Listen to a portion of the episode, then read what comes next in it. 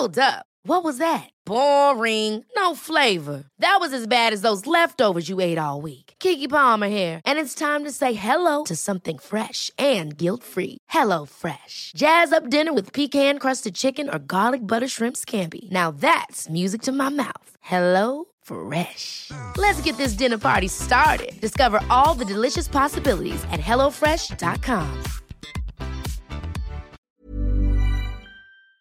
Je sais, je sais, ça paraît assez étonnant dit comme ça, mais un accord qualifié par certains d'historique a été trouvé sur le sujet du climat, le tout à Dubaï aux Émirats Arabes Unis. Alors de quoi parle-t-on concrètement? Est-ce réellement historique? Est-ce réellement un tournant face au défi le plus important de l'humanité? Salut c'est Hugo, j'espère que vous allez bien, on va voir ça ensemble, on est parti ensemble pour une nouvelle plongée dans l'actualité en une dizaine de minutes. Allez, on commence donc avec le sujet à la une de ces actus du jour. Ce mercredi matin, 200 États se sont mis d'accord pour appeler à une transition vers l'abandon des énergies fossiles. Concrètement, ils ont adopté euh, une décision préparée euh, par les Émirats arabes unis qui présidaient donc la COP euh, cette année, qui est donc cette grande conférence annuelle sur le climat.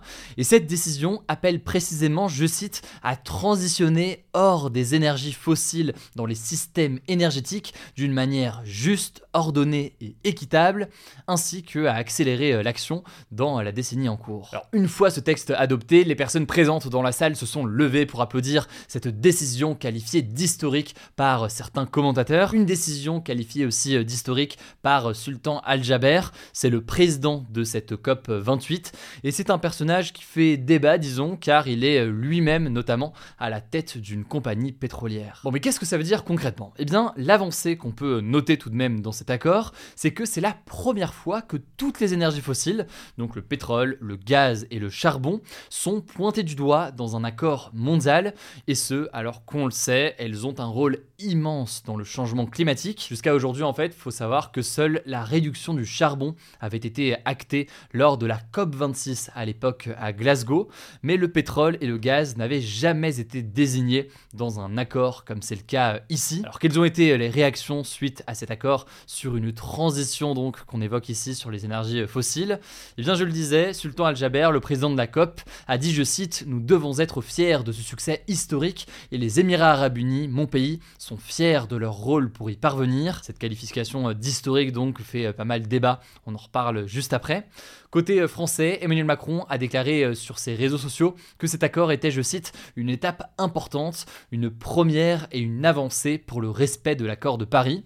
L'accord de Paris, c'est donc l'accord qui avait été conclu en 2015 à Paris justement, et à l'époque, 196 pays du monde s'étaient engagés à prendre des mesures dans le but de limiter à 2 degrés maximum le réchauffement climatique en 2100 par rapport à 1850, et en faisant tout aussi pour limiter ce réchauffement à 1,5 degré. Mais pour François Gémen, qui est spécialiste du climat et qui était invité sur France Inter notamment ce mercredi, cet accord, il est certes ambitieux et quasiment historique, mais il y a encore des points faibles qui y figurent. Alors pourquoi est-ce qu'il est aussi euh, critiqué ou en tout cas euh, grandement nuancé, on va dire, par certains? Il y a un point déjà qui fait débat en matière de formulation, mais c'est pas qu'une question de formulation, c'est une question plus concrète aussi euh, d'engagement.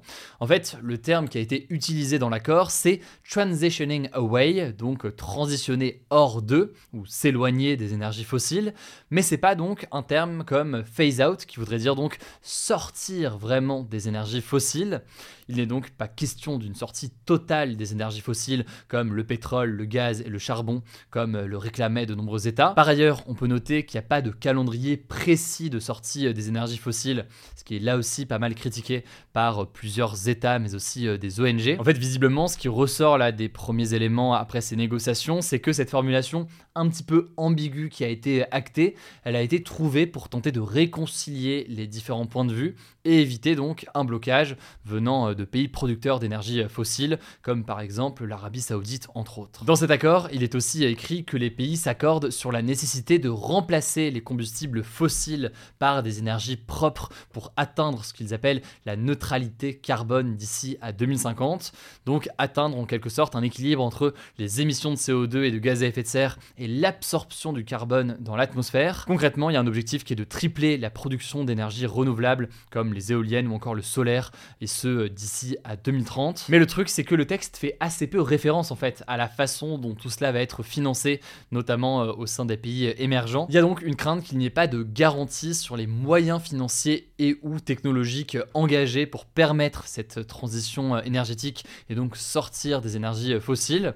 Par ailleurs, il faut aussi le noter, c'est un accord, mais c'est pas un accord qui est contraignant. En gros, ça veut dire que vous pouvez être un pays euh, qui signe ce contrat, mais sans faire quoi que ce soit derrière, si je schématise grandement. Et là aussi, donc, le caractère non contraignant fait que certains doutes finalement et des réelles possibilités derrière. Bon, une fois qu'on a dit ça, il faut cependant noter que cette COP a permis euh, notamment l'adoption d'un fonds pour le climat destiné à financer les pertes et dommages climatiques des pays les plus pauvres. On peut noter donc que c'est un fonds qui va pas servir à accompagner ces pays dans une transition euh, énergétique, mais c'est un fonds qui permettra par contre de d'essayer en tout cas de réparer les dommages déjà présents et déjà euh, visibles. Voilà donc pour ce qu'il en est, ça me paraît important sur ce genre de sujet de toujours prendre le temps au-delà de l'effet d'annonce, de voir ce qui est salué, ce qui l'est moins, ce qui peut être critiqué ou nuancé pour bien comprendre d'un point de vue plus complet, on va dire, le sujet. Je vous mets d'ailleurs des liens en description si vous voulez euh, en savoir plus. Je vous laisse avec Blanche pour les actualités en bref et je reviens juste après. Merci Hugo et salut à tous. On commence avec cette actu. On en parlait ce mardi, une majorité écrasante d'États, 153 pour être exact,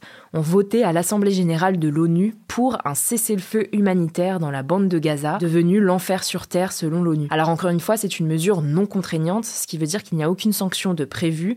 Cependant, elle vise quand même à mettre la pression sur Israël et son allié, les États-Unis, qui ont tous les deux voté contre avec huit autres pays. Israël et les États-Unis n'ont donc pas voté pour cette résolution, car comme le précédent texte adopté fin octobre, qui appelait à une trêve humanitaire immédiate, elle ne condamne pas le Hamas. À noter que pour la première fois depuis l'attaque du 7 octobre contre Israël, le président américain Joe Biden a critiqué publiquement le gouvernement israélien pour son opposition à une solution des deux États et a demandé au Premier ministre Benjamin Netanyahou de changer son gouvernement. Deuxième actu, et ça concerne la guerre en Ukraine, le président ukrainien Volodymyr Zelensky était en visite à Washington, la capitale des États-Unis, sa troisième visite en un an dans le pays, qui est son principal soutien militaire. Cette fois-ci, Zelensky souhaitait convaincre le Congrès américain, l'équivalent du Parlement en France, d'accorder à l'Ukraine une nouvelle aide de 61 milliards de dollars supplémentaires, sachant que les munitions risquent de manquer. Mais il a dû faire face au blocage des élus républicains, donc du camp de Donald Trump, qui souhaite ralentir les dépenses liées à la en Ukraine. Alors aucune décision n'a été prise pour le moment, les élus américains ont en théorie jusqu'à ce vendredi pour parvenir à un accord sur cette nouvelle aide, de son côté, le président américain Joe Biden s'est engagé, je cite, à ne pas tourner le dos à l'Ukraine. On suivra ça. Troisième actu, les soldats français déployés au Niger pour lutter contre les terroristes djihadistes auront définitivement quitté le pays d'ici le 22 décembre. C'est ce qu'a annoncé ce mercredi le gouvernement nigérien. Alors cette info n'est pas nouvelle. Emmanuel Macron avait déjà annoncé en septembre le retrait des troupes françaises au Niger d'ici la fin de l'année, mais on n'avait pas encore de date. La raison de ce retrait, c'est le coup d'État du 26 juillet qui a renversé le président élu Mohamed Bazoum.